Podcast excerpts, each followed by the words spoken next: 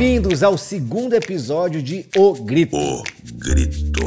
O Grito. O Grito. O grito. O Grito. O grito. O Grito.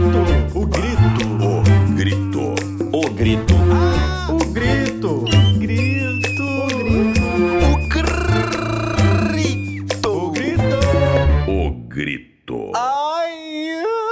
Eu sou Iano Salomão, um garoto do interior latino-americano que pode até não ter pressa de viver, já que carrego comigo minhas Minas Gerais, mas sei que amar e mudar as coisas me interessam mais. É, Iana, é isso que importa. E eu sou o Del Campos, um sujeito que é aficionado em confundir para esclarecer, iluminar para cegar, mas que geralmente para na parte que fica cego e guia todo mundo pro precipício numa linda festa do apocalipse. Eu sou um professor universitário no Brasil. Viva os professores Viva! Ai! do Brasil! Brasil, Brasil! Queridos, o tema de hoje é defeito. Uma palavra que por si só carrega um monte de sentimentos. Bom, o dicionário costuma esclarecer que a palavra defeito significa uma imperfeição física ou moral, uma deformidade. Também encontramos no Aurélio as expressões mau funcionamento, falha, avaria, dano, ausência de perfeição, de correção, imperfeição. Hábito que causa danos, vício, mania. Eita!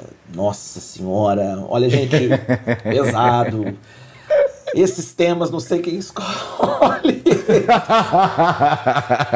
O termo geralmente é entendido como desvio de algum requisito, Ianinho. Qualquer característica de um item que, em relação a outro item, não vai alcançar a nossa expectativa é geralmente chamado de defeito. Bom, esse defeito pode afetar ou não a capacidade deste mesmo item em desempenhar uma função requerida. Então pode ter problema aí, ou às vezes não. a questão, Del, o, o problema acontece quando a gente é levado a acreditar que defeito só tem conotação negativa. Né? O Del achou essa frase da Clarice Lispector pra gente, que é sensacional, que é, abre aspas, até cortar os próprios defeitos pode ser perigoso. Nunca se sabe qual é o defeito que sustenta nosso edifício inteiro. Fecha aspas. Grande Clarice. Clarice, né? O que, que seria da gente sem Clarice? não é verdade? Mas eu fico me perguntando, Iano, se não há nada mais maravilhoso, mais educativo do que pensarmos sobre os benefícios de um belo defeito. Iano, o que, que você acha? Ter defeito também pode ser uma vantagem? Eu não sei se é vantagem não, Del, porque todo mundo tem. Depende de qual defeito que, que a gente estiver falando. Porque a gente conversou um pouco sobre isso quando a gente estava pensando na pauta. E eu acho que defeito depende muito de quem lê. Outro dia eu estava vendo uma, um programa no YouTube que visita casas de pessoas. Aí eu fui na casa de um designer em São Paulo e as paredes dele são com tijolo e com reboco, sabe? Caído, com tijolo aparente, para de reboco caído. Tem uns pedaços de reboco. E ele olhou para aquilo e falou: Eu não tive coragem de tirar esses rebocos daí, porque para mim eles são sobreviventes. Essa casa é de 1940. E quase todos caíram. Então tem alguns que ainda estão aí e eles merecem estar aí e vão ficar até quando eles conseguirem. Alguém pode olhar e falar assim: Nossa, a gente está em uma casa cheia de tijolo aparente, um tijolo que caiu, é, pedaço de reboco. Para ele isso é uma é uma qualidade, né? O defeito também é uma qualidade, né? Se for pensar o que é qualidade. E para você, Del? Eu, eu acho que às vezes a grande questão é a gente não falar, fala- não, fala, não dar ao defeito o, o, o- a medida do que ele significa. O, o que eu quero dizer com isso? É, a gente vive hoje numa realidade em que nó- a última coisa que as pessoas pretendem é mostrar a sua humanidade, no sentido de mostrar a sua a, a, a, complexidade do que é ser si mesmo.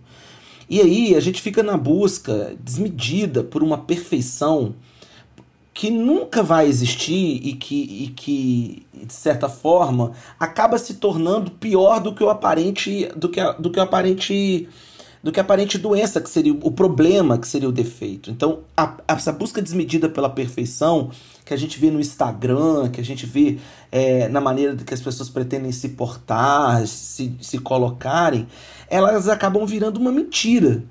É, e, e aí sim a gente tem um problema sério.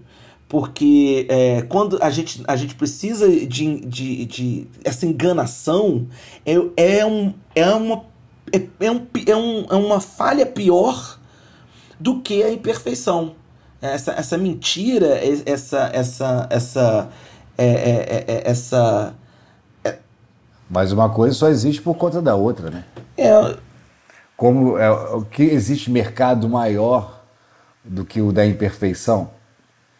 Se você quer ser perfeito, se você vai sugerir que exista alguém ou algo perfeito, você tem um mercado de 100% da população mundial, porque ninguém é perfeito, até porque a perfeição não existe. É, né? o, o, o problema é, é- o defeito, na verdade, é a busca pela pra mim, né? Pra mim, o defeito se encontra, o pior defeito se encontra na busca desmedida pela perfeição. É, porque essa É o que mais te incomoda. é o que mais me incomoda. Porque é muito importante a gente é, é, se reconhecer como ser imperfeito e conviver bem com isso. Conviver com, com, com, com seus limites, né? Do que, não sei o que que você acha, do que você fazer uma escolha por uma vida en- enganada. Que é aquela vida em que você busca uma mentira, que é aquilo que você que, que em algum momento a gente meio que conversou, a, a perfeição. A, a perfeição é uma mentira. Claro que é. Então, o que eu queria, o que eu acho que a gente precisa, que, na verdade, o que me vem muito à cabeça agora é o pior defeito de todos é a mentira da perfeição. Mas aí eu vou tentar falar sobre a mesma coisa, mas no sentido oposto. Para haver uma busca pela, pela perfeição, primeiro precisa se conquistar, ou se escolher, ou se eleger um objeto que seja perfeito, certo? Vamos chamar, vamos trazer nossa querida brasileira Gisele Bündchen para a conversa. Ah, uma modelo como ela é, é- é tratada como um exemplo de perfeição de beleza que ao mesmo tempo, quando ela começou dentro da própria meio do- das modelos, ela tinha um quê de estranheza, né? Um quê diferente, uma um sex appeal brasileiro, uma, um charme, uma... Mas imagina é, a Gisele tendo que carregar o status do- de perfeição, de objetivo, de busca de muitas pessoas, tem que carregar isso sabendo ela que não é perfeita. Então, aí é um, é uma- é um problema ao contrário, né, Del? Eu acho. Pensando agora, tá, gente? Pensando agora, porque imagina sustentar, ser o sujeito que sustenta o status de perfeição para todo o resto da população mundial. Pode falar, Del. Mas eu tenho minhas dúvidas se esse é um problema dela. Porque ela, eu não tenho minhas dúvidas se ela em algum momento assume esse, esse, essa ilusão. É, me parece. Não, eu não acho que eu, não acho, É. eu acho que o contrário. O que eu estou tentando dizer é que ela não precisa assumir, não foi ela que criou isso para ela. Criaram a partir dela um elemento de outras mulheres tantas, outros homens tantos e tal. Mas criaram para ela um, os, os- ela- botaram ela nesse lugar do status da perfeição. Eu não acho que ela carrega justamente o contrário. Eu acho que ela não carrega, mas ela não carrega assim, ela não tem para si, ela não acredita nisso. Mas como carregar isso do, do outro?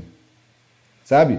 Onde ela estiver, espera-se, olhe para ela e fala assim: olha, ela não é perfeita, tá com uma espinha no rosto, sei lá. Olha, ela não é perfeita porque ela tá de chinelo, o, o dedão do pé dela tá sujo. Não sei, eu, eu falei dela como poderia ter falado do. Sei lá. É, na verdade, o que eu penso, assim, pra, que é, Eu falo do Giannichini, por exemplo. é, é um estereótipo. É, quando a beleza, né? A gente tá falando de beleza. É, aqui. um- é um estereótipo, é um padrão, é uma, uma, uma, uma, um- um- uma construção pré-concebida que não, não para esses indivíduos, eu acho, quando, quando são bem resolvidos, são profissionais, eu entendo Gisele quase como um, um, um, um, um, um, um- um- um padrão de, de bom comportamento profissional, assim, como é, modelo, né? É, eu concordo, em absoluto. Eu trouxe ela porque eu acho que ela, o Giannichini, são dois brasileiros que, pensando em beleza estética, carregam o, a- a- o piano nas costas da perfeição. Agora, a gente pode, pô, avançando um pouquinho, a gente pode também perceber, nós estamos falando de, de profissionais, que, né, o caso da Gisele, eu disse que eu entendo ela como uma das grandes profissionais que a gente já viu aí. É, o, a- essa busca pela perfeição, eu não sei o que você pensa, ela também pode ser um problema do ponto de vista profissional, né? Tipo assim, a imobilização profissional. A gente fica imobilizado por querer ser o mais perfeito possível dentro das condições dadas pra gente. É aquela famosa síndrome do impostor. Você já teve síndrome do impostor, Rian? Que que Não, você- não, nunca tive, não. Porque já, é, se falar que eu já tive, teria que ser passado, né? Eu tenho.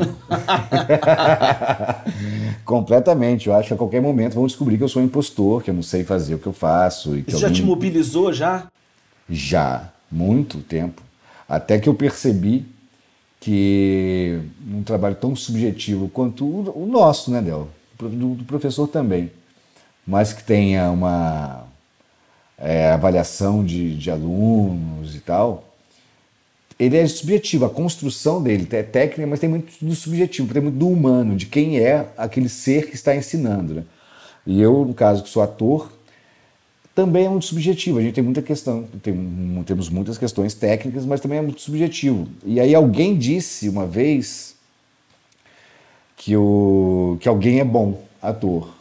Aí alguém repetiu, alguém repetiu, alguém repetiu, alguém repetiu, e de repente essa pessoa se transformou num bom ator. E não estou dizendo que não seja, estou dizendo que é para além de mim.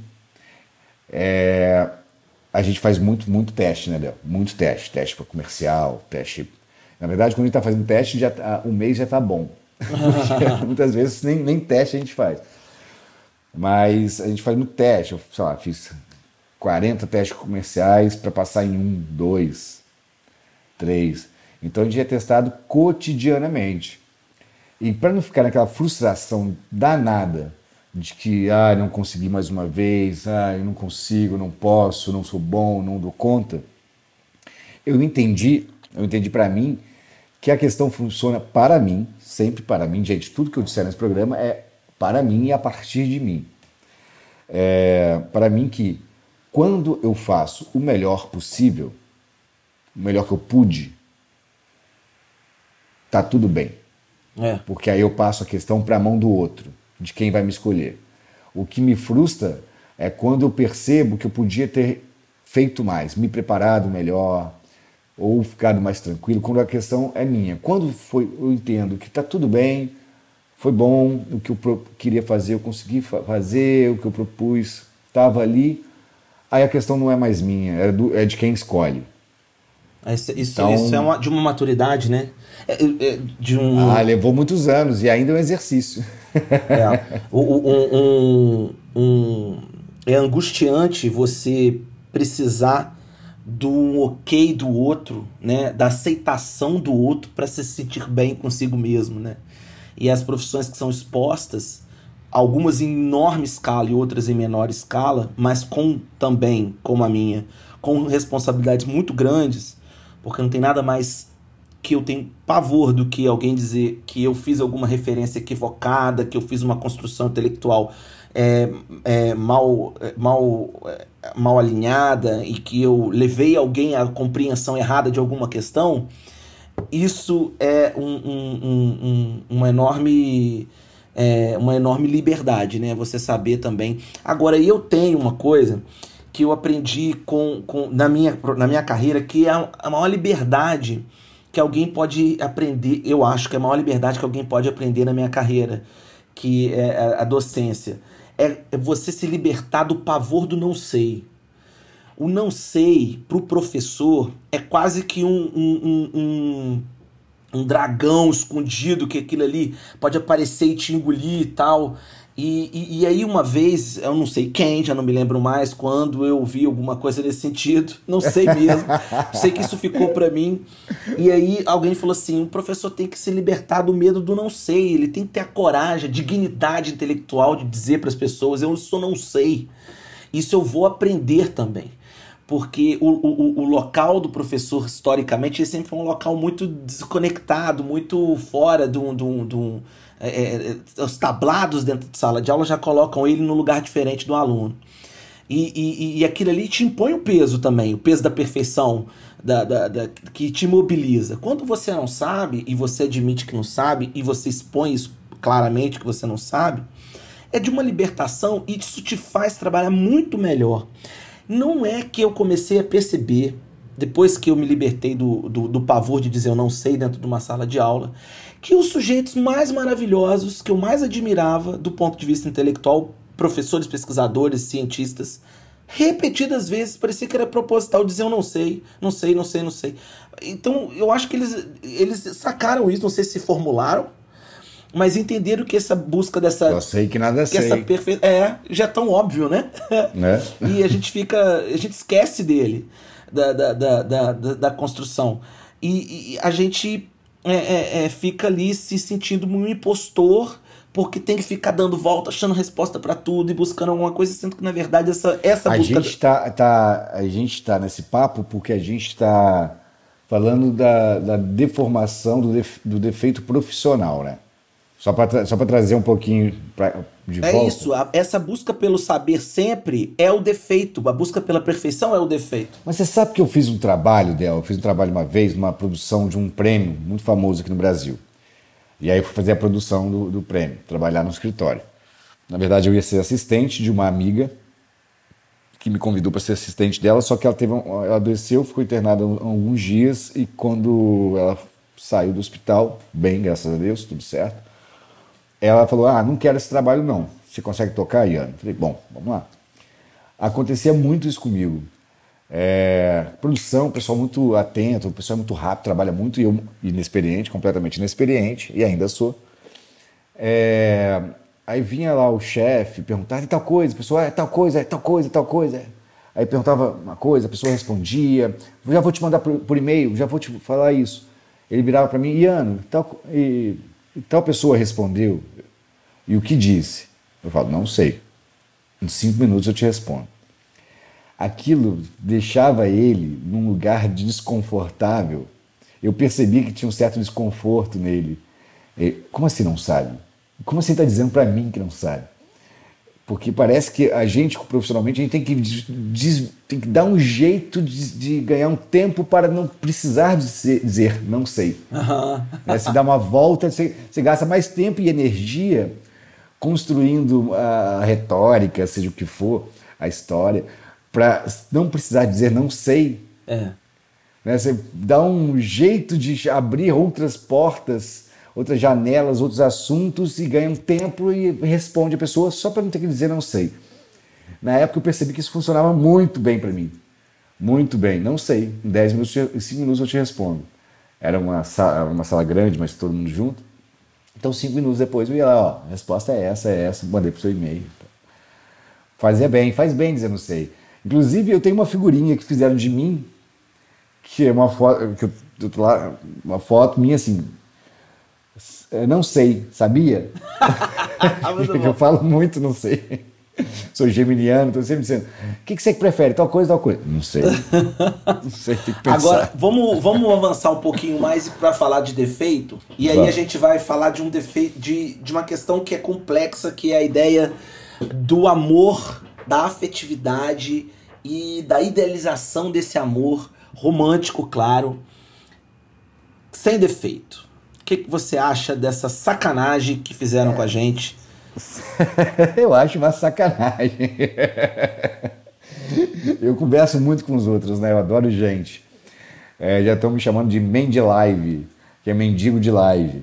Eu fico caçando alguém que tope abrir um videozinho para bater papo comigo, então, beber alguma coisa. Porque eu gosto muito de gente e estando em casa, sei lá, há 90 dias, eu sinto falta de outras pessoas, né? Claro.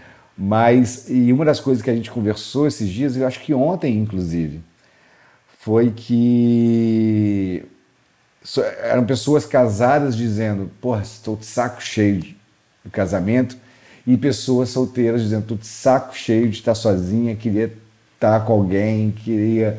e- ou pessoas que não toparam o namoro, um amigo meu disse ontem, que um, que que um cara propôs ele namoro e falou: não, acho que não. Melhor agora não. E ele tá arrependidíssimo. Se ele soubesse, falou, se eu soubesse da pandemia, eu teria dito sim. Eu gosto muito de uma frase da Regina Navarro Lins, que é famosíssima, né? Psicanalista que fala de amor toda hora. Ela fala assim: é, o, o, pra mim, não sei o que, você acha, o- o- a grande questão é que essa, essa ideia de amor ideal, amor perfeito, sem defeitos, é uma criação, evidentemente, cultural que nos frustra nas- obrigatoriamente, porque você busca. Necessariamente, é a mesma ideia da perfeição. É, é exatamente. A gente vai toda hora Necessariamente buscar. vai acabar em frustração. E aí, o que é o grave que eu acho? Que é como a gente acha que o inatingível é possível de ser alcançado, a gente tá sempre se sentindo derrotado. A gente É, tá tem uma frase famosa que, que, que, que eu acho linda de morrer, mas agora acabou de perder, o- perder pontos pra mim, que é sem saber que era impossível, ele foi lá e fez.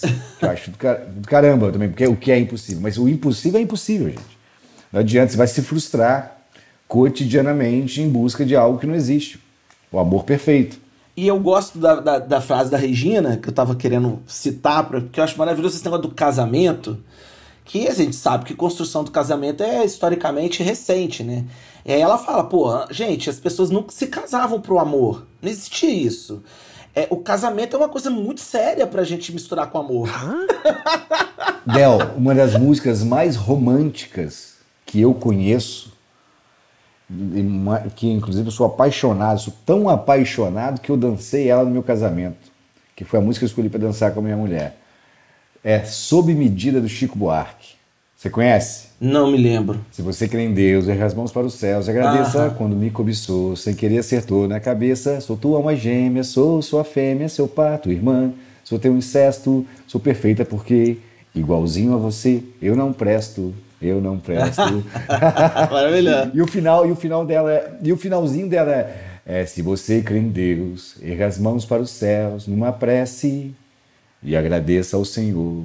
Você tem o amor que merece. É uma das músicas mais românticas que eu já ouvi. Inclusive, é, ela me acompanha há muito tempo. Porque é de uma beleza a percepção do Chico Buarque nessa música do amor real. É, não busca, não busca aquilo. Você está encontrando algo que é seu, que, do qual você faz parte, do qual você, Sim. você trabalha pra, cotidianamente para ser. E, e, e, e, e, o triste é porque a gente sempre fica acaba é, comparando outras formas de demonstração de amor com a ideia do amor romântico. E aí você fica frustrado, porque parece que todas as outras formas que não sejam aquelas idealizadas são frias, são ruins, são insignificantes, não é uma maneira de, de se demonstrar afetividade. Eu, eu, eu tô me lembrando aqui que você estava cantando, eu estava me lembrando de um, de, um, de um perfil de um enorme escritor falecido recentemente na pandemia, que é o Sérgio Santana. Foi um perfil feito para Piauí sobre ele. E aí tinha uma coisa maravilhosa dele com a relação dos filhos dele, é que ele adorava quando os filhos iam para casa dele. Ele morava no Rio, num apartamento de três quartos, o quarto onde os meninos, os filhos vinham de São Paulo, era era era o escritório onde ele escrevia. Então ele ficava efusivo ali nos primeiros momentos, isso o perfil relata, com aqueles, aque- aque- aqueles né, um menino e uma menina, e, e, e com o passar do tempo, sei lá, coisa de três, quatro dias, ele ia se silenciando, ele ia ficando mais silencioso, mais introspectivo, em silêncio, e aquilo incomodava os filhos, no final da conta, que parecia que ele estava querendo enxotar os filhos da casa. E aí, uma certa hora, não me lembro mais quem no, no, no perfil, diz que o que, que significa. Na verdade, acho que até ele que diz, não sei. Em que o que na verdade ele queria fazer era pegar toda aquela sensação maravilhosa que ele estava vivendo com aqueles filhos naquele momento, naquele, naquela, naquela, naquele amor que ele estava conseguindo é, é, experimentar e fazer textos, fazer literatura. Então ele precisava de ficar de novo sozinho para colocar no papel aquele amor vivido. E que aquilo ali parecia um defeito e que os, e que os filhos hoje entendem, ente- entendiam, né? Porque ele é recém-falecido, como um- um- uma demonstração de amor, eu entendi. É, é, eu quero mostrar esse amor que nós estamos vivenciando aqui nos meus escritos, na minha literatura. Então, Ele é, quer é- poder atingir mais gente. Que esse Ele- amor ele- seja Era a ele, forma ele vai, dele. ele vai adiante, né? Era a forma dele de expressar aquele amor. Vou contar pra vocês esse Isso- momento, leitores. Isso me parece muito, me parece muito com, com o que a gente pensou para fazer aqui, né? Por que fazer nosso podcast? Porque a gente gosta tanto disso, a gente gosta tanto um do outro, a gente gosta tanto das nossas conversas, que a gente achou que talvez mais gente pudesse gostar, né? É, sem, sem nem. Eles vão ter o que eles merecem, né? Dois cafajestes. Se não gostar, é só pausar, gente, ou pular para outro, tá tudo certo.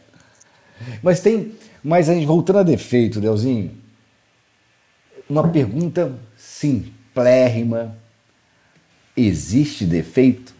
Ó, eu eu acho que existem defeitos que são podem assim ser considerados quando tornam impossível a troca, o relacionamento, a, a, a, a, a experiência de estar com o outro. Dito isso, o restante, eu gosto muito daquilo que você já me falou uma vez, eu acho que seria legal você repetir. O restante são sintonias, assim. A gente criar sintonias um com os outros, identificando ali onde que a gente pode abaixar um pouquinho, ou melhorar, aumentar um pouquinho. É sempre- que eu falei com o Del que para mim, quando uh, as características de uma pessoa são como uma mesa de som com muitos canais, muitos canais. E eu vou lá e boto mais grave, menos grave, é, mais agudo, balançamento, mando para direita, um estéreo, mando para direita, mando para esquerda, não sei, não sou técnico de som, mas tem aquela mesa de som enorme. E alguém vai sentar naquela mesa e vai dizer, não, eu prefiro assim, prefiro assado. Então, o, se é uma qualidade positiva ou negativa que alguém tem, depende de quem lê, depende de quem enxerga. Eu posso me casar com uma mulher é, diurna e isso não me fazer bem, porque eu sou notívago, ou o contrário. São características. Se é considerado defeito, acho que depende sempre de quem lê. Sempre de quem lê. Ah, eu- quando você fala isso também, me lembra muito a ideia da gente, da gente valorizar a diferença, né? E, e- e- e- entender que em muitos momentos é, é, é possível a gente viver na diferença, de todos os aspectos. É, boa, é bom que seja assim. E é importante que seja assim. A gente experimenta hoje, no mundo, na política, um- um- um- uma completa incompreensão com a diferença, e mais do que incompreensão com a diferença, é, é uma verdadeira, um, um verdadeiro ódio à diferença. O que valoriza a gente como, a- como humanidade passa a ser, é, um, um- na verdade, um combustível para despertar os piores sentimentos, que os- as piores sensações e as piores é, é, formas de expressão de vida que a gente entende. Isso é muito perigoso, isso está no, no, no- no âmago de várias ideologias políticas extremamente deletérias, que a história da humanidade é, mostra para a gente como a, a- proximidade do, do, do, da- do, do, pior que o ser humano pode produzir. É, é impressionante como hoje a diferença passa a ser considerada como um, o, o, o, a, a pior, o pior dos defeitos, né? o, o, o pior dos, do, do, das características, você ser você mesmo. É, mas no dicionário eu já busquei isso, porque isso é uma coisa que me afeta. Eu já busquei que no dicionário brasileiro, eu não lembro qual foi, mas é, tolerância e respeito são sinônimos. Mas para mim parte de um lugar, talvez o uso da palavra, né, o uso coloquial, o uso cotidiano da palavra, me, me pareça um pouco diferente. Quando eu falo tolero tal, tal pessoa, significa que eu, a partir do meu olhar me- superior ou, ou deslocado, consigo suportar aquela pessoa por algum tempo. Eu consigo é, não agredi-la fisicamente, não xingá-la, sei lá. Eu consigo suportá-la, tolerá-la por algum tempo. Enquanto eu acho que o respeito é um, é um lugar muito mais horizontal. É o respeito. O respeito você quem, quem você é e você respeitará quem eu sou. Porque quando você falou aí de governo, a diferença, aí alguém vai perguntar, ah, mas você não, aí você não respeita o presidente? Não, não respeito o presidente porque ele fere a mim. O jeito dele ser e pensar as coisas e fazer as coisas fere a mim como cidadão brasileiro. Altera a minha vida, altera a minha vida, altera a minha profissão, modifica. Então, é- ele não, ele não está respeitando a diferença do país que ele, Mas- que ele preside. Mas aí, Ian, Tô é, eu entendo o que você está falando, mas aí eu, eu venho com o. Me lembro do paradoxo é, do Popper, que é uma crítica a esse liberalismo ingênuo mesmo. O que o Popper diz para nós é o seguinte: até a tolerância tem limite. Sim. Se você tolera de forma ilimitada certas questões, você está, de forma paradoxal, levando ao desaparecimento da tolerância. Porque você não consegue é, é, é, suportar, é, é, o liberalismo não consegue suportar a intolerância desmedida. Então, o, o- por mais que a gente. é, é, quando a gente estende a tolerância para aqueles que não toleram, os que toleram ou aqueles que não toleram acaba se to- destruindo eles. Então, quer dizer, é, o que, que eu quero dizer mais ou menos? Se a gente defende é, a verdadeira tolerância, a gente não pode tolerar o intolerante. Sim. Que é, Para- eu acho que é isso. Tolerância continua existindo. É que eu acho que é mais ou menos isso que, que incomoda a, a, a, a, a, é, a gente. É, não é possível tolerar quem seja intolerante. Sim. Então, é, é, é, é- é nisso, eu acho que é um pouco isso que, que, que você está querendo dizer quando a gente coloca isso no campo da política. Só é possível que a gente mantenha o princípio da tolerância funcionando se a gente abre mão dele ser de forma irrestrita. Então, é, é, a gente só pode tolerar aqueles que vão estar dispostos a tolerar também. Só quem entra no jogo. Então, é, Só não quem é tá jogando o mesmo jogo que você. Exatamente. Então não é possível, Você não, né? não é todos, possível né? acatar certos discursos que a gente observa hoje é, no espaço público brasileiro. Não dá pra gente conviver com isso. É, Não, é- é- mas olha, e, e- E é assustador. é, e não é a primeira vez na história da humanidade que a gente percebe isso. E a gente hoje não está falando sobre nenhum caso específico, porque a gente leva um tempo ainda para editar, para botar no ar.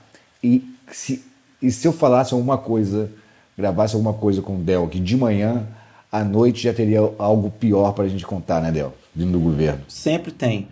Agora vamos falar, vamos, vamos dar um- uma, uma guinadinha, porque a gente está caminhando voltar. pro final do nosso Mas já? É o nosso segundo programa para vocês que estão aguentando a gente até agora nessa madrugada, que é a conversa O de madrugada, o madrugada. grito é para madrugada, gente. Grito vamos falar do, madrugada. vamos falar daquilo que a gente mais gosta, ano, Vamos pro que é instante? de cultura. Vamos nessa.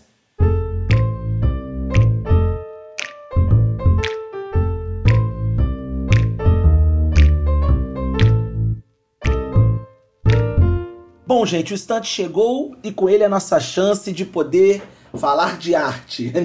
Nada mais divino. Bom demais. A gente não gosta. Nada mais divino e maravilhoso do que poder falar de arte. Conta pra gente, Ano, o que, que vem na sua cabeça quando a gente fala de arte hoje em torno desse tema e de tantos outros temas que nós falamos nesse nosso segundo episódio? Então, Delzinho, quando, como o tema era defeito, a gente que adora gente, eu penso logo em gente, né? Defeito da pessoa, se ela é brava, se ela é isso, aí vem a questão do defeito físico, se é mesmo defeito físico. Eu trabalhei uns quatro anos na TV Ines, que é um dos projetos mais importantes da minha vida, que é a TV do Instituto Nacional de Ensino de Surdos, e os surdos, com toda a razão do mundo, não quem sou eu para dar razão, mas com o meu apoio, não se, não se consideram deficientes físicos, se consideram pessoas diferentes das ouvintes e ponto. Então, pensando em gente, pensando em gente, pensando em gente, meio veio. E depois da barra pesada da nossa estante do programa anterior, eu quis ser leve, quis ser mais leve, uma pessoa mais leve, e trouxe Forrest Gump. Ai, que lindo. Por quê? E aí eu pensei nesse filme, falei, mas é muito clichê, é, é muito sessão da tarde. Eu, falei, eu pensei, mas isso para nossa geração dela. É, nada de clichê. Tem uma galera de 18 anos, 20 anos, 15 anos, 12 anos, 25 anos, que isso aqui é filme clássico, é antigo, É, o né? Então eu trouxe Forrest Gump para ser mais leve, para ser um- uma pessoa mais leve, e, é, e fala do Forrest Gump, que é o, que é o personagem principal, é, que é uma pessoa diferente.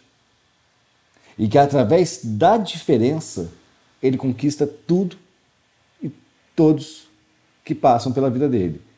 Através de- da grande competência que ele tem de ser quem é. Maravilhoso. Nossa, Né? Tom Hanks. É, Tom Hanks no seu estado pleno. Tom Hanks, tem, tem que falar para as pessoas, né? com- Tom- apaixonado por Robin Wright, no- linda, a- a- que, que gostava dele de um jeito diferente dele. Sim. Ai, maravilhoso. É Jane, né? É, nossa, um elenco, uma coisa espetacular, boa, muito bom. Você podia vir sempre com um clássico pra gente, assim, um, um, um filme aparentemente maravilhoso. Ó, eu vou, eu tenho duas indicações de literatura, é muito bom. Eu, eu, eu me lembro de ter visto Forrest Gump. Eu acho que eu vi Forrest Gump sozinho no cinema em Juiz de Fora, no shopping, que nem existe esse cinema mais. Eu me lembro de que tinha um casal que ficava se beijando muito muito do meu lado. E eu sozinho vendo o filme. Eu não sei mais, eu tenho essa cena na minha cabeça. Eu não sei bem mais se era o Forrest Gump ou outro filme. Eu não lembro quando eu vi a primeira vez. Eu sei que eu, re- eu revi, deve ter um mês aí. Eu e o Ximene revimos juntos. E impressionante como eu me emocionei. Eu acho que tá, fui capaz de perceber melhor o filme e me emocionar até mais agora. Nossa, é esse de uma beleza, de uma delicadeza. uma delicadeza, né? Ah, só eu não falei o subtítulo. É Forrest Gump, o contador de histórias. É. Porque é lindo. Um, um, um- vamos- não vou, vou começar a dar spoiler aqui, mas. Ó, eu separei dois livros hoje pra gente da, da, da, da nossa estante. Separei um livro que eu acho muito importante. Talvez um dos grandes clássicos, infelizmente um dos grandes clássicos desconhecidos do leitor brasileiro, que é a história de, um, de uma africana que sai da África para o Brasil e é, vai contando várias, a sua história toda em torno do, do- desse contexto histórico da escravidão, da formação do povo brasileiro. É, tem vários fatos históricos narrados é, que são narrados pela vida dessa personagem que é uma absoluta é fascinante. É um livro indispensável, ainda mais em tempos de quarentena, porque ele não é nada pequenininho. Chama O Defeito de Cor, de uma autora chamada Ana Maria Gonçalves. Eu, assim, profundamente indico ele. É, é uma leitura imprescindível. É, e o outro, de uma outra autora, essa uma autora é, italiana já falecida, chamada Natalia Ginsburg. Tem gente que chama ela de Natália Ginsburg. Mas enfim, também não somos obrigados a saber o nome de todos, né, Ian?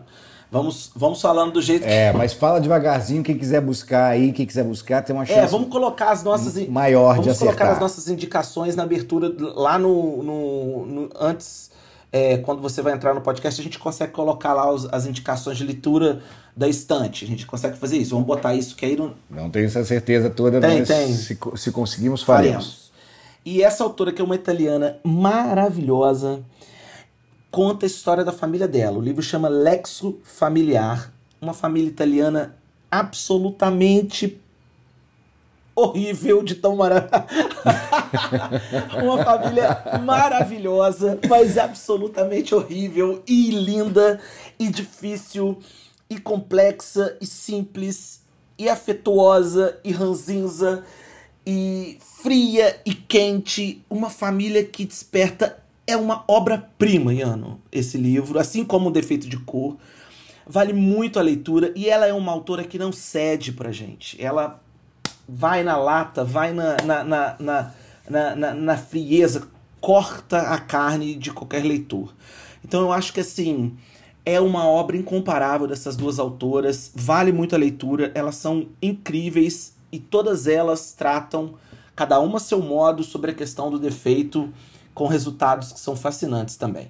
Essa é a minha dica, são as duas dicas do nosso estante. Belíssimas dicas, Del. Já tenho que fazer nos próximos dois meses. Vale a leitura, vale ver de novo, vale a gente ver em festa o Forrest Gump. Lindo, maravilhoso a indicação sua também. Eu quero fazer uma outra pergunta que eu não podia deixar de fazer, deixei para o final, porque cortar, se a gente quiser, é fácil. Eu acho que eu encontrei o símbolo da nossa, do nosso programa de hoje, defeito, que é a sua camisa, Del. tá toda rasgada? É isso?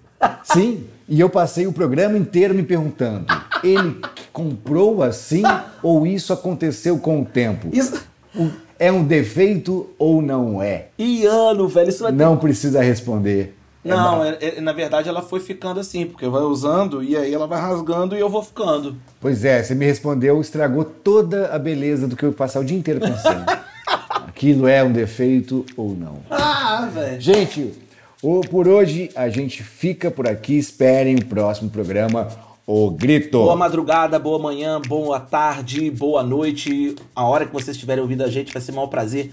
Volta aqui semana que vem porque tem muita coisa boa pra você ouvir. Um belo amanhecer para todo mundo e que o programa tenha feito bem para vocês, porque pra gente faz muito bem, né, É Del? isso mesmo. Beijo vocês. Tchau! O grito. O grito. O grito. O grito. O grito. O grito. O grito. O grito. O grito. O grito. Ah, o grito. Grito. O grito. O grito. O grito. Ai! Tá me ouvindo?